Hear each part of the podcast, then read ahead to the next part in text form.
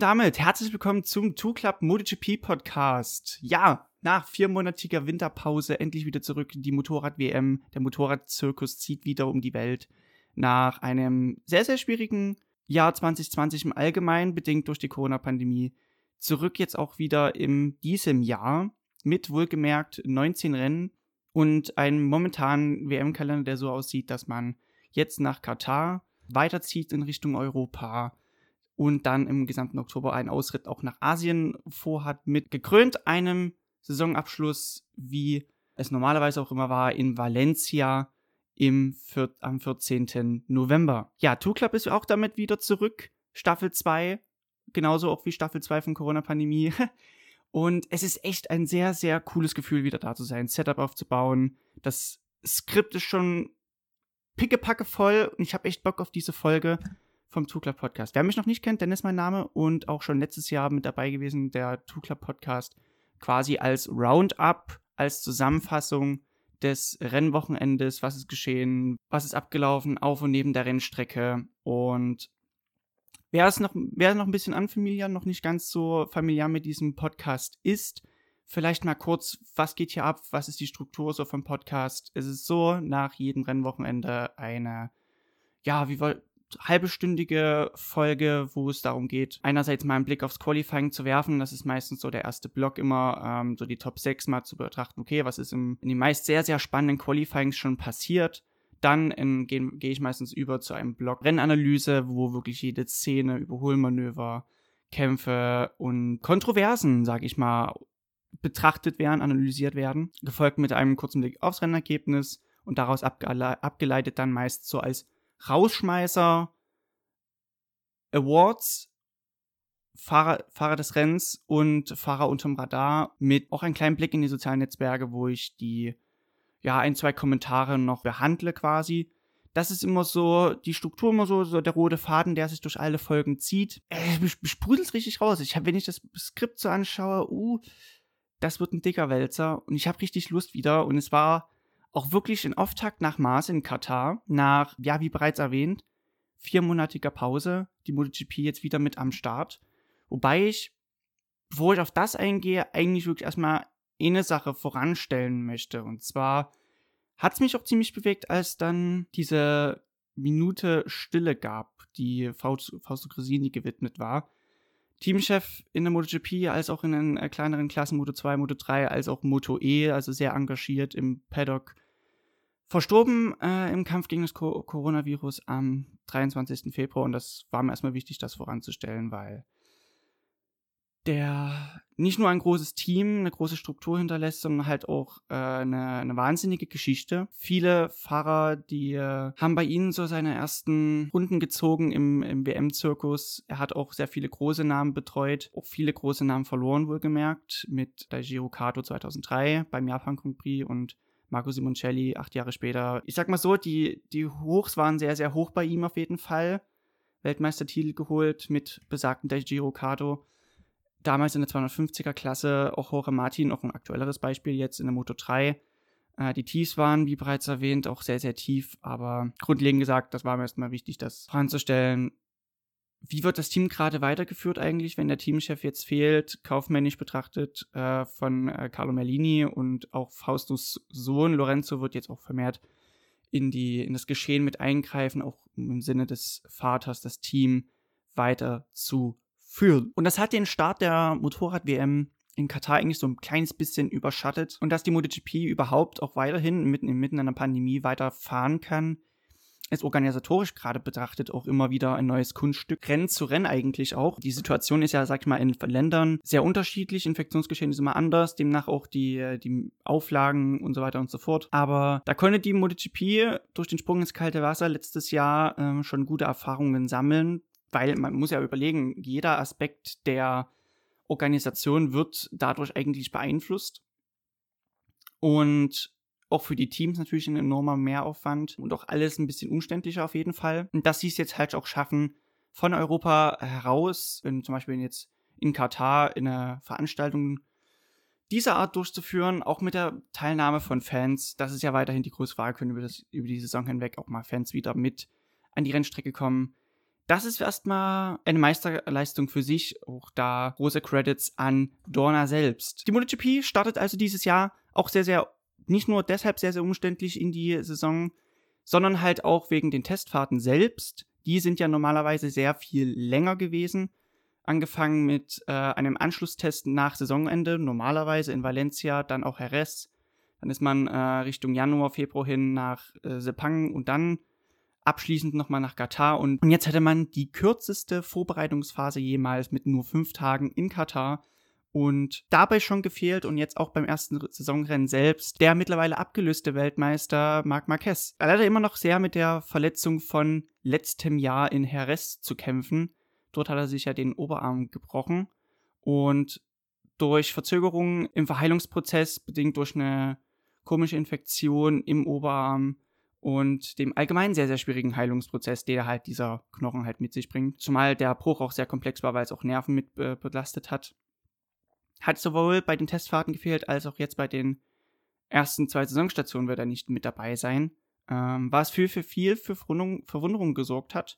Gerade zum Beispiel bei Alex Rins, der mit ihm zusammen noch in Katar in einem Fitnessstudio trainiert hat und dann sehr schockiert war, dass er nicht an den Start gehen würde. Warum war Marc Marquez aber dann immer noch in Katar, wenn er nicht gefahren ist? Das lag daran, und das ist auch eine Besonderheit, das Land Katar konnte den Paddock in Art Impfangebot unterbreiten. Und dafür war Marc Marquez in das äh, Land gereist, um sich dort die Impfung abzuholen. Also Anfang letzter Woche kam halt die Entscheidung, okay, wir, knüpfen weiter an den Erholungsplan an. Obwohl er schon seit Mitte März für fit erklärt wurde, hatte er also diese Tests, die vom den MotoGP-Doktoren aus, ausgeht, schon längst bestanden. Das finde ich ehrlich gesagt, um das schon mal voranzustellen, ziemlich ungewöhnlich, weil normalerweise man wirklich, und das ist in der MotoGP verrückt einerseits, aber auch irgendwo verständlich. Man sagt sich, nee, man mal so eine Hauruck-Aktion wie Lorenzo 2013 zurückdenkt, man kann auch mal sich verletzen an einem Rennwochenende, sich operieren lassen und auch sehr früh schon wieder da sein, wenn der Bruch, sag ich mal, dann durch Platte oder Nagel oder was weiß ich ordentlich fixiert ist. Und da sind die etwas stress- und schmerzresistenter, würde ich jetzt fast mal meinen. Klar, es tut auch sehr weh, wenn man viele Rennen leider aussetzen muss und dadurch, dass man dann halt viele Punkte verliert. Aber im Sinne von Marc Marquez weiter ist erstmal die Gesundheit das wichtige Gebot. Dass wenn man wirklich erst wieder bei 100% ist, sagt er von sich aus, dann werde ich auch erst wieder normal angreifen. Die MotoGP also jetzt schon seit mehreren Wochen in Katar. Erst durch die Testfahrten, dann jetzt durch den ersten Grand Prix. Und jetzt kommen wir langsam aber sicher zum Rennen selber. Es war ein sehr, sehr schwieriges noch Wochenende für alle, dadurch, dass die also Vorbereitungszeit im Allgemeinen viel, viel kürzer ausgefallen ist. Klar, man ist, hat zwar das erste Rennen und jetzt auch bald an dieser Woche auch noch das zweite Saisonrennen, wird auf dieser Strecke ausgetragen, auf der man schon trainiert hat. Aber wohlgemerkt, man konnte nicht die unterschiedlichen Rennstreckenverläufe, Charakteristika irgendwie für sich schon mal probieren, um zu sehen, okay, wie ist das Package, und klar ist auch durch äh, die Pandemie bedingt, äh, viele der, also gerade Honda, Yamaha und Suzuki, die äh, in Japan halt vorrangig produzieren und dann aus Europa raus operieren, die mussten natürlich auch einen ordentlichen Testplan abarbeiten. Dennoch hatte sich irgendwie ein kleines Bild schon herauskristallisiert. Es war klar, dass Ducati weit vorn mit dabei sein kann. Nicht nur bei den Testfahrten selbst, wo Miller schon die beste Zeit gesetzt hat und dabei inoffiziell den Streckenrekord geknackt hat. Nein, auch schon am Freitag selbst. Ducati vorne mit dabei, auch Yamaha konnte gut mitspielen, ebenso die Suzukis. Überraschend auch, dass Aprilia mit Alice Espargaro direkt schon ins Q2 einziehen konnte. Ja, und auch Honda, auf da waren viele gespannte Blicke drauf. Dadurch, dass Marc Marquez fehlte, ist dann Testfahrer Stefan Pradl wieder eingesprungen. Aber Neuzugang Paul Espargaro, der ja von KTM abgewandert ist zu Honda, der konnte auch direkt ins Q2. Da können wir auch gleich mal eine, eine Besonderheit, sag ich mal, bei dem Grand Prix selber besprechen. Und zwar ist es so bei Katar, man hat normalerweise drei freie Trainings, um sich für die Qualifyings vorzuqualifizieren. Es ist so, drei freie Trainings und die besten zehn daraus können direkt in das Q2 weiter, während der Rest, der es nicht geschafft hat, sich vorzuqualifizieren, in Q1 eine Chance hat, zwei weitere Slots äh, sich zu erkämpfen, um dann weiterzuziehen ins Q2. Ähm, die Besonderheit bei Katar ist aber, dass das FP2 repräsentativ für die Ver äh, Bedingungen im Qualifying als auch das Rennen sind. Das liegt daran, man, FP2 wird nachts ausgetragen, FP1 und FP3 noch im Hellen, da sind die Temperaturen aber deutlich höher. Gerade FP3 war sehr, sehr kritisch. Dort gingen die Streckentemperaturen allein bis auf 50 Grad hoch. Zur Nachtstunde, zur Abendstunde, sag ich mal, dort sind es nur 27 Grad. Und damit war es im FP1 und FP3 weitaus schwieriger bis eigentlich unmöglich, sich zu verbessern. So, das war wirklich, alles war konzentriert auf FP2. Nicht nur wegen Rennsimulation, sondern auch wegen der Time Attack. Und demnach mussten durch das Q1 sehr viele bekannte Namen, angefangen mit dem Weltmeister selbst, Joan Mir, der äh, leider sich nur als elfter Platz nicht ganz direkt für das Q2 qualifizieren konnte. Auch Taka Nagagami, der auch letztes Jahr schon eine sehr gute Saison hatte, musste durch. Aber auch viele der Rookies, beziehungsweise alle eigentlich, Inea Bastianini, der für das Ensponsorama Racing Team unterwegs ist auf einer Ducati, ebenso wie Jorge Martin als auch Luca Marini. Alle drei mit Ducatis. Lorenzo Salvadori, der müsste vielleicht noch mit erwähnen, der seine erste komplette Saison momentan fährt für Aprilia. Der war auch noch mit im Q1. Auch dabei Stefan Bradl, Ersatzmann von Marc Marquez. Und das Ding ist, Q1 war sehr, sehr knapp, sehr hart umkämpft. Acht Fahrer innerhalb von einer halben Sekunde, das ist sehr, sehr knapp, wohlgemerkt. Und weiter kamen Taka Nakagami und Joan Mir. Ähm, da gingen schon die ersten Ausrufezeichen hoch, bedingt dadurch, dass ein Weltmeister, der durch Q1 gehen muss, recht ungewöhnlich klingt. Also von Marc Marquez beispielsweise war man das jetzt die letzten Jahre eher weniger gewohnt. Das hat aber auch einen Hintergrund. Das hat aber auch einen Hintergrund und da können wir mal kurz äh, diese Büchse der Pandora Suzuki aufmachen. Suzukis Hauptfokus, so hat es zumindest Projektleiter äh, Sahara beschrieben, ist, ein sehr gut ausbalanciertes Motorrad zu haben. Also die konzentrieren sich nie auf eine, auf einen Bereich sehr genau, sondern die gehen nur Tippel-Tappel-Tour, kleine Schritte, in jede einzelne Richtung, sodass, wenn was schief läuft, kann man immer noch die Notbremse ziehen, zwei Schritte zurück, aber wieder nur wieder einen Schritt vor, ist immer noch ein Schritt vorwärts. Und die wollen immer das Fundament sehr stark halten und sich dann immer nur leicht nach vorne verbessern. Und John Mir hat beschrieben während den Testfahrten, dass gerade das Zeitfahren selber immer noch so die mit die größte Baustelle des Motorrads ist. Was eigentlich fast ein Luxusproblem ist, wenn Race Pace Topspeed, Handlichkeit eigentlich schon gut passen. Warum ist es eigentlich dann so schwer, dann im Zeitfahren da, warum, wie kann das eine Baustelle sein? Wir es mal so rum. Zeitfahren selber bedeutet halt, dass man meist mit frischem Reifen, frischen, weichen Reifen, niedriger Tankfüllung versucht wirklich dann nochmal mehr rauszuholen. Bedeutet aber auch, wenn man frische Reifen hat und das Motorrad auch sehr viel mehr rannimmt, um natürlich alles rauszuholen. Also wirklich diese paar Meterchen später bremst, die paar Meterchen früher Gas gibt, wird das Motorrad im Allgemeinen sehr viel härter rangenommen. Bedeutet, eigentlich muss es setup-technisch dann auch nochmal angepasst werden, etwas steifer zu sein. Elektronik muss angepasst werden, dass die Traktionskontrolle auch die Meterchen früher schon greift, um natürlich die Balance zwischen Traktion und Kontrolle, sag ich mal, herzustellen, wenn man den Hahn voll aufzieht. Das ist tatsächlich viel Feinarbeit und dadurch, dass, sag ich mal, von diesen fünf Testtagen eigentlich nur vier effektiv genutzt werden konnten.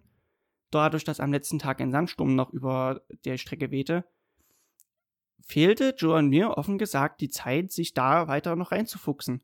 Und da hat er auch von sich aus gesagt, nee, da bin ich vielleicht erst noch so bei 70, 80 Prozent und deshalb fühle ich mich da auch noch nicht so sicher. Zumal es eigentlich gerade in diesem ersten Saisonrennen noch ein Vorteil war, durch Q1 zu gehen, einfach weil man seit vier Monaten nicht mehr sowas gemacht hat. Vier Monate nicht mehr die Shots gesetzt, wirklich gesagt, ich fahre jetzt raus und die erste Runde muss sitzen und dann fahre ich wieder rein, kriege einen frischen Hinterreifen. Das war auch zu sehen im Qualifying selber dann, im Q2, jetzt können wir gleich mal übergehen. Beim ersten Schuss, wo man wirklich mit einem frischen Satz rausfährt, sind sie zwei Runden gefahren meistens. Und dann haben sich im zweiten Schuss die meisten schon in der ersten Runde wieder verbessert. Sodass zum Schluss mehr oder weniger die Favoriten vorne das Spiel bestimmt haben. Angefangen mit Francesco Bagnaia, der seine erste Pole Position beim Debüt für das Ducati Werksteam erreichen konnte. Und das ist eine Zeit gewesen, die war dieses, die war anders gut. Also 1,52,7, diese Schallmauer 1,53 geknackt. Das war, da waren viele Münder offen. Nicht nur auch bei Fabio Quadraro zuallererst, der Zweiter geworden ist. Auch beim Debüt von in meinem Werksteam. Hinter ihm sein Teamkollege Maverick Vinales, das hat, war die erste Reihe. Alles sehr knapp beieinander, beide 1,53,0. 1,53,1 der Altmeister Valentino Rossi, jetzt ja im Kundenteam unterwegs von Petronas SRT, der zusammen mit Francesco Bagnaia seine Zeit setzen konnte. Rossi war ziemlich speziell, weil er hatte im ersten Schuss, war er bei 1,54 tief und konnte dann im Zusammenspiel mit Bagnaia eine Sekunde finden und das unterschreibt eigentlich, wie speziell und gut vor allem diese Runde war. Wenn man mal bedenkt, dass er auch äh, mit so den großen Favoriten Jack Miller hinter sich lassen konnte, der ja bei den Testfahrten als auch am Freitag bei den Trainings beide Male Erster war. Der war aber auch gespannt wie Pfeil und Bogen. Ebenso Johann Zarko, der jetzt im Pramac Racing Team unterwegs ist, der war Sechster. Was ich noch kurz anmerken möchte, wenn ich so auf die Liste gucke, Alice Espargaro, der wirklich mal komplett ins Q2 direkt einziehen konnte, als auch ein tollen, der ein gutes Top-10-Ergebnis erzielte. Ähm, die Suzuki selbst, hatte ich jetzt viel über die Suzukis schon gesprochen, die waren beide Neunter und Zehnter und das wird nochmal später sehr, sehr interessant. Das zu den Qualifyings selber.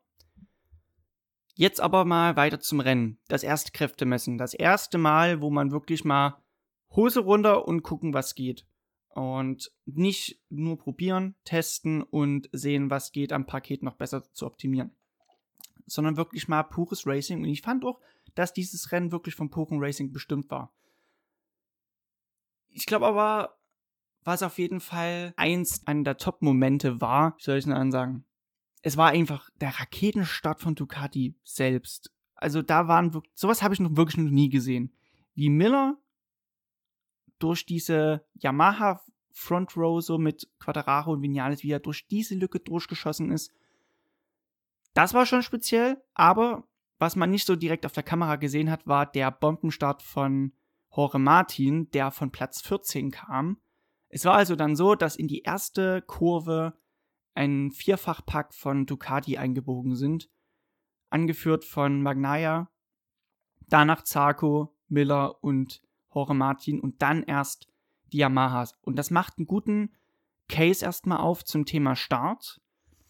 Da wurde sehr viel in die Richtung schon getestet in diesen vier Tagen. Gerade Ducati wurde da sehr oft beäugt, weil sie ihr Starting Device weiter ausgebaut haben und vorne und hinten absenken können.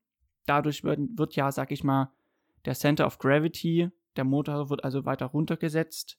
Dadurch hat man theoretisch gesehen eine bessere Beschleunigung und weniger Wheelie-Anfälligkeit.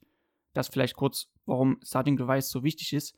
Und gerade warum das so wichtig ist, zeigt sich ja dann im Resultat, dass vier Ducatis dann das Rennen angeführt haben.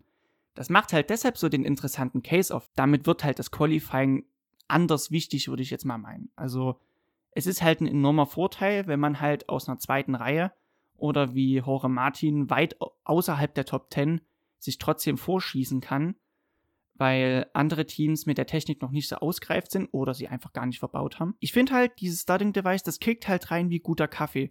Und das zeigt auch, dass wenn man die Runde nicht ganz gesetzt hat, wenn irgendwas nicht ganz gelau äh, gelaufen hat im Qualifying, kann man immer noch zum Start verlorenen Boden gut machen. Und man muss mal bedenken, Francesco Bagnaias Startrunde war 1,5 Sekunden schneller als die von Fabio Quadraro. Und der war halt als Fünfter wiederum aus der ersten Runde zurück, äh, zurückgekommen. Ich meine, es war also wirklich in vierfach Ducati, dann äh, ging es los mit äh, Fabio Quadraro auf 5. Im Allgemeinen war das Feld sehr komisch aufgeteilt nach dem Start, weil es war wirklich eine, eine Charge Ducati, danach Yamaha mit Quadraro Vinales Rossi, Danach kam Aleix Espargaro, so als Einzelkämpfer für Aprilia. Dann die Suzukis auf 9 und 10. Honda KTM. So ungefähr war die Mixtur am Anfang. Und dann war das wie ein Postpaket beim äh, DR Hellboden. Es wurde dann ein bisschen durchgerüttelt. Es war so, dass viele verschiedene Fragen aufgegangen sind. Dadurch, dass es auch natürlich das erste Rennen war. Frage 1. Kann Ducati die Spitze behaupten? Frage 2. Kann Yamaha ähm, und Suzuki zusammen diesen Marsch äh, bis ganz nach vorn schaffen? Was ist mit den Hondas? Können die sich weiter nach vorarbeiten? Und ganz besonders halt auch KTM, wo, wo ich jetzt auch gleich nochmal eingehen werde.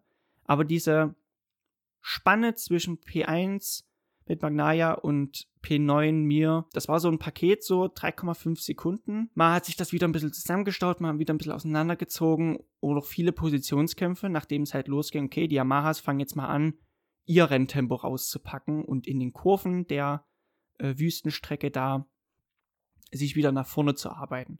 Und das war sehr, sehr, sehr offensichtlich zu sehen, wie unterschiedlich es war, diese Strecke zu bewältigen. Ducati hat den Anspruch bzw.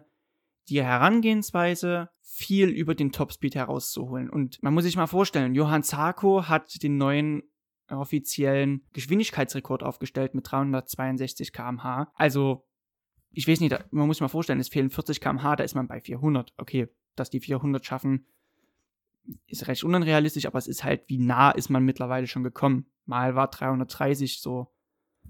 Das ist ungefähr so, als würde man sagen, 40 das ist das neue 30 so gefühlt. Naja, egal. Was ich damit meine ist, Ducati hat also viel auf Topspeed gesetzt und konnte sich auch sehr, sehr gut immer auf den Geraden verteidigen. Yamaha und Suzuki wiederum haben halt ein sehr gutes Paket in den Kurven der Strecke und gerade auch in den langgezogenen Kurven konnten die, oder sehr viel aufeinander folgenden Kurven, konnten die sich immer wieder schön ranrobben. Sodass halt klar war, okay, welches Paket kann also einerseits die Reifen gut managen. Alle Fahrer mussten mit Soft-Soft fahren, bedingt durch den Wind, der vorherrschte. Und halt dadurch auch ähm, geringere Temperaturen an dem Renntag selbst. Also gleiches Material, gleiche Waffen für alle in dem Zusammenhang. Der, der Wind hat halt nochmal alles ein bisschen aufgefrischt. Haha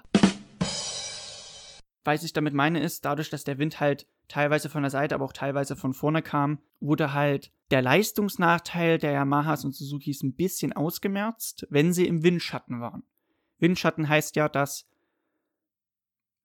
wie, wie soll man erstmal erklären, der Vorherfahrende fährt halt durch eine große, nicht sichtbare Wand, aber der Wind ist wie eine Art Wand, äh, durch die man sich durchschlagen muss.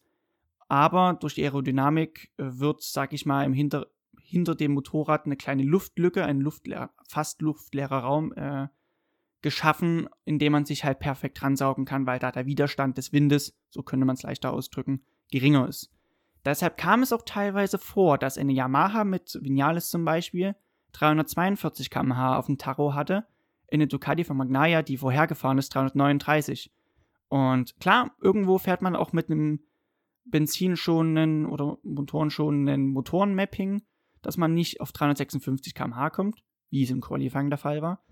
Aber ich glaube auch, dass die Natur da ein bisschen das äh, Ergebnis beeinflusst hat, dass Ducati halt, ja, 17 km/h grob auf der Geraden verloren hat und dadurch natürlich der Vorteil, den sie auf der Geraden eigentlich ausspielen könnten, nicht so groß war, wie es vielleicht der Fall gewesen wäre. Demnach, ja, Vinales natürlich derjenige, der viel, viel mehr Kohlen im Feuer hatte und das hat gut auf eine, sehr gut auf die Saison eingestimmt. Weil Yamaha stimmt Gabeln.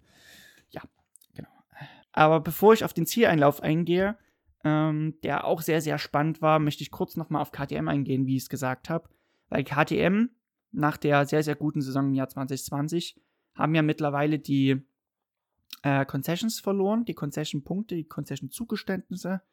Das bedeutet, dass man mehr Motoren im Jahr verheizen konnte, Testmöglichkeiten hat und ja auch in, im Sinne der Weiterentwicklung da auch leichte Zugeständnisse hat, einfach um diese Lücke zwischen den Werken zu schließen quasi. Da erstmal aus technischer Seite vorweg, die haben natürlich jetzt erstmal einen anderen Hauptaugenmerk, dadurch, dass jetzt äh, nicht mehr diese zwei Motoren plus oder mehr zur Verfügung stehen, sondern man jetzt mal wirklich sagen muss, okay, man muss jetzt auf Thema Haltbarkeit gehen, man muss jetzt auch mal probieren, den Motor zweieinhalbtausend bis dreitausend Kilometer über das Jahr hinweg zu nutzen. Und da ist wieder das Problem, Testfahrten gab es nicht so viele. Und gerade Sepang ist immer sehr, sehr interessant, weil man da wirklich mal probieren kann, wie hitzeresistent ist der Motor. Und das konnte man halt nicht ganz ausprobieren, wobei Katar halt auch sehr heiß ist, aber das ist leider halt so ein Problem, dass man immer noch recht konservative Motorenmapping herangehen muss. Wobei, wohlgemerkt, Thema Motorenkontingent, Letztes Jahr waren es nur noch fünf über die gesamte Saison. für normale Teams. Jetzt sind es sieben und Aprilia sind die einzigen, die ganze neun Motoren verwenden können.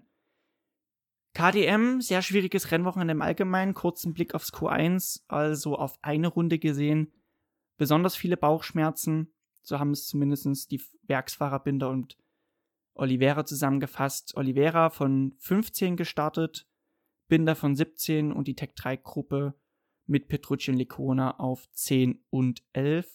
Im Ergebnis also 20 und 21. Oliveira hat viel Negatives benannt, dass quasi das Turning der Maschine das Hauptproblem darstellt, dass man sehr schwer um die Kurven kommt. Brad Binder auch Probleme, äh, ordentlich in die Kurven reinzubremsen. Aber wohlgemerkt, so schnell wie hier waren sie noch nie. Also Oliveira mit einer 1,53,9, das war halt so eine Marke, also die 1,50er Marke haben sie halt 2019 noch nicht knacken können. Klar, zwei Jahre liegen jetzt schon dazwischen, aber natürlich hat man sich irgendwo auch mehr erhofft. Auch in Richtung des Rennens dann. Wobei da viele Lichtblicke eigentlich da waren. Oliveira war im FP4 mit Soft-Soft unterwegs und konnte tiefer 1,55er Zeiten fahren, was wohlgemerkt auch die durchschnittliche Rennpace der Spitze war. Tiefer 1,55er, dann ein bisschen hoch in den mittleren 1,55er Bereich. Also das schien ja eigentlich okay zu werden, aber da hatte man doch noch viel zu tun. Und ich glaube nicht, dass auch im, im nächsten Rennen, der ja auch in Katar ausgetragen wird, sich da so viel ändern könnte. Ich glaube, es war schon im, im Test auf vier Tage hinweg sehr schwierig. Und natürlich dann jetzt auch im Rennwochenende selbst. Ich denke mal, es kommen Strecken, die der KTM einfach mehr liegen. Dann wird es auch besser laufen. Aber ich glaube, so lange muss man jetzt ja irgendwo auch die Füße stillhalten und trotzdem weiter durchziehen. Ich glaube, man lernt auch viel mehr, wenn Dinge etwas nicht, wenn Dinge nicht so gut laufen, wenn es etwas schwieriger ist, so und das vielleicht zum Thema KTM selbst. Honda. Honda wollte ich jetzt auch noch mal kurz auseinandernehmen, wobei Marquez und Nakagami eher die Hondas eher auseinandergenommen haben. Ähm, beide gestürzt und ausgefallen, aber das Werksteam kam wenigstens geschlossen ins Ziel. Besonders das Hauptaugenmerk war natürlich Paul Espargaro durch seinen Wechsel vom besagten KTM-Team. Jetzt hat man, da war die Brücke, äh, da war die Brücke und dann bin ich mal schnell rübergegangen. ähm, Im Gegensatz zu KTM Tech 3 Neuzugang Petrucci konnte er sein Rennen beenden und er hat von einer Art zweigeteilten Rennen gesprochen. Am Anfang viele Probleme, konnte nicht so pushen und reingehen in die Kurven, aber dann am zweiten Teil des Rennens wie ein guter Wein. Mit der Zeit wurde er immer besser und zum Schluss war er auch im, im Topfight mit dabei. Also das, der Sieg war zwar nicht ganz in Sichtweite, aber zu Ende gefahren, Daten gesammelt. Und ich finde, klar, Repsol Honda Team, die haben Anspruch zu gewinnen. Und bei Poes Bagaro muss man sagen, bei der Teampräsentation im, ich glaube Anfang März war das. Normalerweise sagt man, okay, man möchte so gut wie möglich sein, sich immer weiter verbessern. Man kann aber auch wie Honda sagen, ja, Weltmeistertitel, ne, das ist unser, unser Ziel. Ja, also ich, der kommt hierher und wir holen den Titel jetzt mit dem. So. Hm? Also da ist, sind die Ambitionen natürlich nochmal eine ganz andere. Auch nach so einer schwierigen Saison vor allem, die ich habe überlegt, also dass Honda mal eine sieglose Saison hatte, also selbst nach Reglementsänderungen wie 2000, auf 2007, wo ja dann 800er gefahren wurden. Selbst da hat, glaube ich, Petrosa gewonnen. Die hatten eigentlich immer Top-Fahrer. Also Rossi war natürlich eine ganz andere Zeit. 2004 gab es Fahrer wie Biaggi oder Gibanao. Auch 2005 mit Niki Hayden wurde es dann besser. 2006 Niki Hayden Weltmeister. Dann kam ja auch Petrosa, der konnte auch immer mal wieder aufblitzen, war aber auch verletzungsbeklagt. Dann kam Stoner Stone ist mal Weltmeister geworden, dann kam Marquez, mit Marquez war auch. Also, wenn man in die MotoGP-Geschichte zurückgeht, ich glaube, es, es war die erste sieglose Saison. Und das ist etwas, was nicht der Anspruch von Repsol Honda ist. Ich finde halt, klar, auf dem Papier, und jetzt können wir auch schon mal zum Rennergebnis selbst übergehen.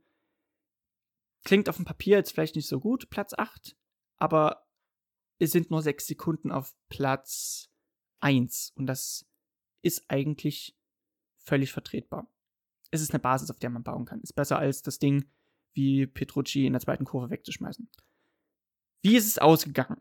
Ist, das Ende des Rennens, das war neben dem Raketenstart von Ducati, um hier mal einen Bogen auch wieder den Kreis zu schließen, nicht den Bogen zu spannen, aber einen Kreis zu schließen, meine ich. Vinales konnte sich gut durchsetzen in diesem Getümmel, konnte sich auch gut absetzen.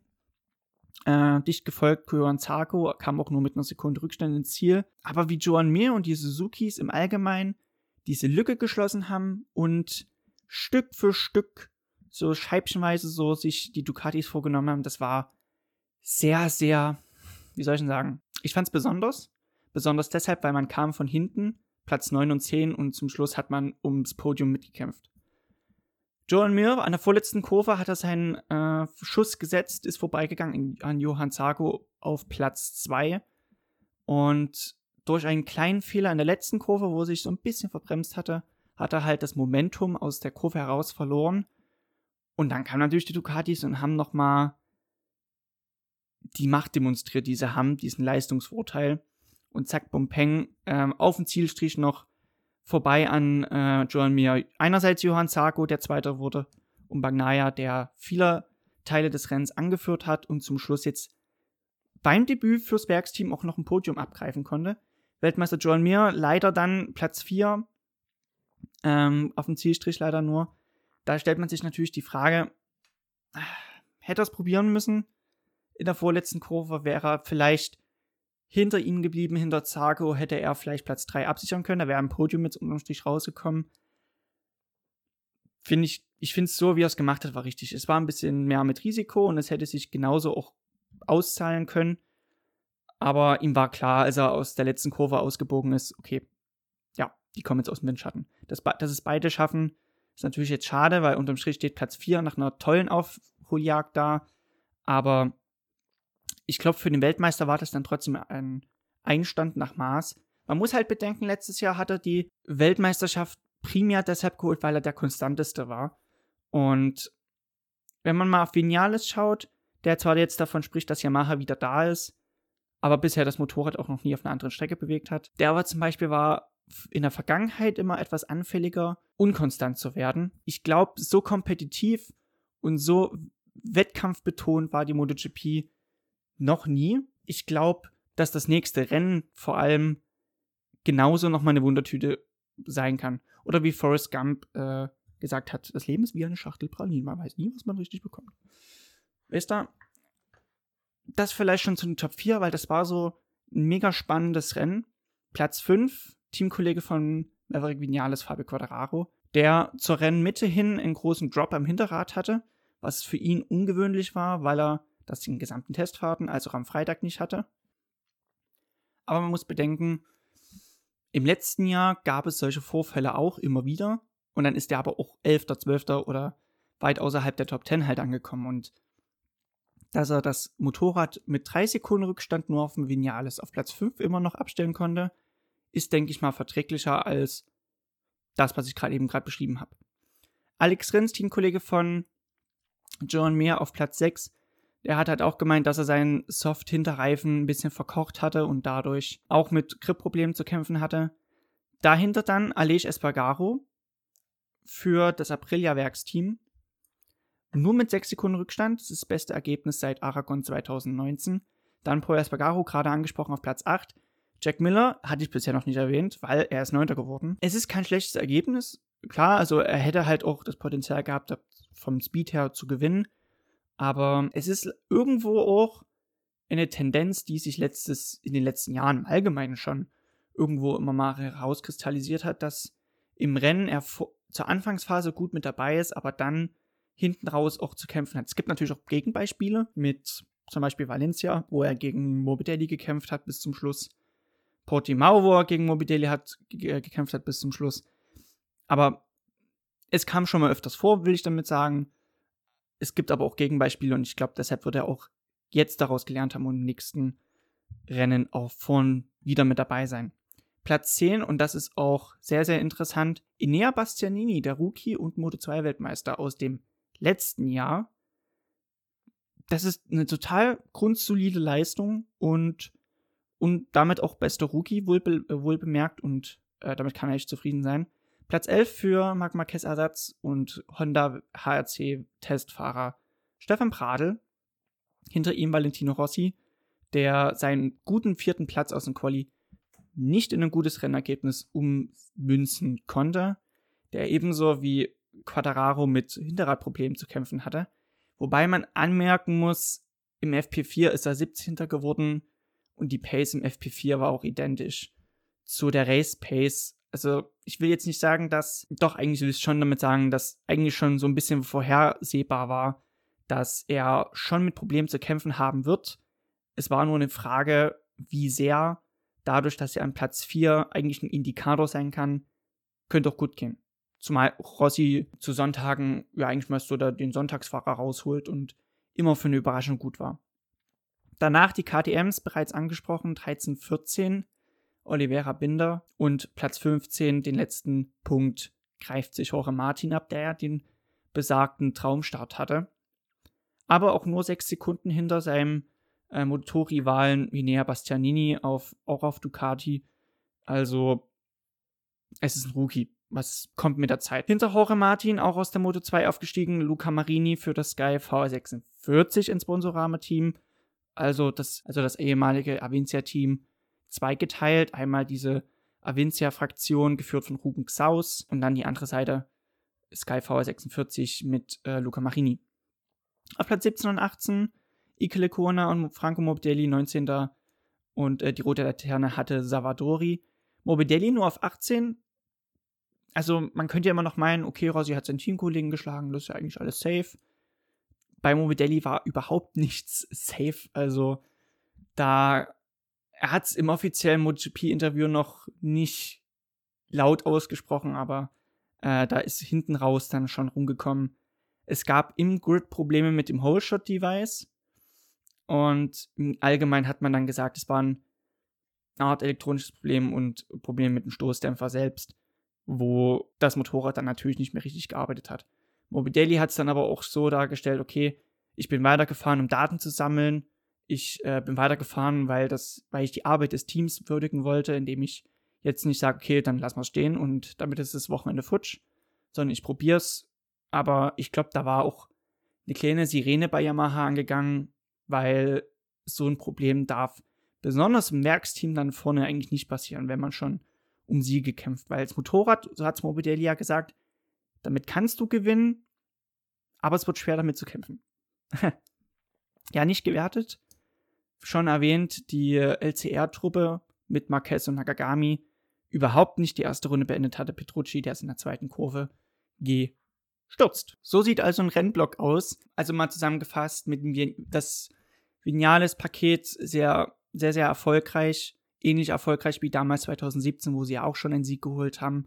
Vinales sprach ja auch davon, dass das ihn sehr an 2017 erinnert hat, wo er wirklich das Potenzial gesehen hat in Yamaha. Dieses Hin und Her, ist Ducati besser ist mit seinem Konzept oder Yamaha und, Suzuki mit dem Konzept besser.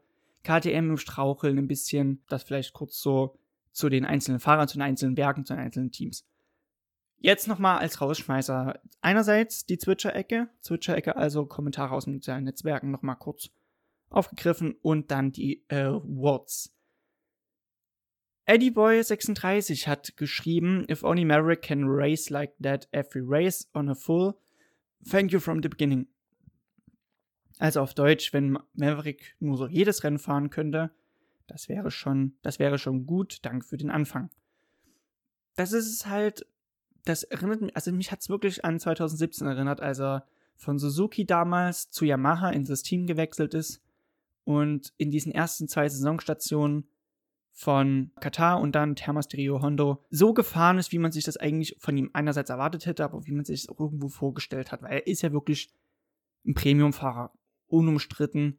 Hat er jetzt aber auch eine lange Durchstrecke, würde ich ja nicht meinen. Er ist ja nicht sieglos gewesen. Es kam ja Siege immer wieder mal es gab diese Momente, wo das Motorrad genau nach seinen Vorstellungen entsprochen hat. Ich finde halt, repräsentativ von Maverick wird es erst nach einigen Saisonrennen auf anderen Strecken, anderen Charakteristiken. Momentan war man bisher nur in Katar, man ist jetzt auch in der zweiten Saisonstation nur in Katar. Das Rad wird jetzt sicherlich nicht mehr neu erfunden, man kann nur noch die an den Stellschrauben noch ein bisschen drehen. Also ja, ich finde, dem stimme ich voll und ganz zu. Ed Guy Hambleton schrieb über Zarko, I hope he get that victory this year for both himself and the team, which it will be the first one for both Rider and Team. Also auf Deutsch, ich hoffe, er kriegt diesen Sieg dieses Jahr einerseits für sich und das Team. Es wäre nämlich das erste für ihn als auch das Team. Das ist halt auch so ein Ding. Tech 3 hat es ja letztes Jahr geschafft, auch siegreich zu werden mit den zwei Siegen von Oliveira in Österreich und Portimao in Portugal. Und Zago ist tatsächlich einer, der ist jetzt zweit, seit 2017 dabei, der hat noch keinen Sieg geholt. Obwohl er so ein klasse Fahrer ist. Er hat ja von sich gesprochen, dass er endlich das Paket hat, was er braucht, um Weltmeister zu werden.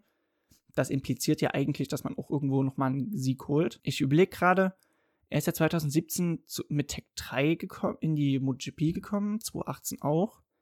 Dann kam ja der Wechsel auf KDM, da ist er nach Brünn raus, ist dann aber für LCR nochmal wiedergekommen. Dann wiederum ins Avincia-Team, aber auch einen direkten Vertrag mit Ducati. Der direkte Vertrag mit Ducati hatten dann Pramac eingebracht. Er fährt ja dort eigentlich auch nur eine Werkmaschine.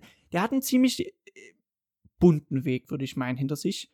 Und ich glaube aber, so gut, also kein Disrespect gegen die anderen Teams, aber weil Tech 3, das war auch eine tolle Zeit, dort war er auch sehr erfolgreich, aber ich glaube mit dem Ducati-Team, so wie das gerade aufgestellt ist, das geht. Und sag mal, ein zweiter Platz ist ja ein toller Einstand. Jetzt noch als letztes die Awards.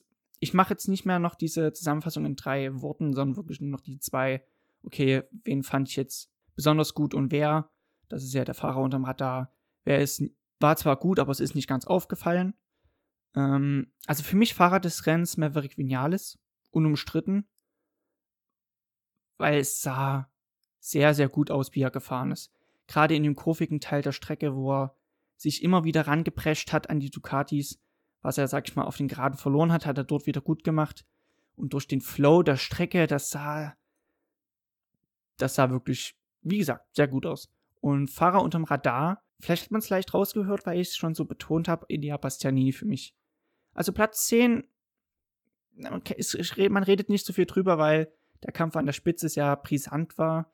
Aber der hat sich so still und heimlich dort vorgearbeitet hat große Größen wie die KTMs hinter sich gelassen, Rossi hinter sich gelassen, ähm, als auch die gesamten Rookies mit Jorge Martin, Marini und Savadori. Macht das erstmal. Ist voll gut. Also wie Espargaro, Paul Espargaro, das ist so eine Basis, auf der kann man bauen und noch mehr draus machen. Und damit kommen wir schon zum Ende vom Podcast. Also ist ein cooles Gefühl, mal wieder so eine Folge durchzuziehen. Ich glaube, das wird nächstes Mal noch ein bisschen besser. Es ist noch ein bisschen ungewohnt wieder, reinzukommen nach vier Monate Pause, aber ich habe Lust. Ich hoffe, ihr habt auch Lust und bleibt dabei.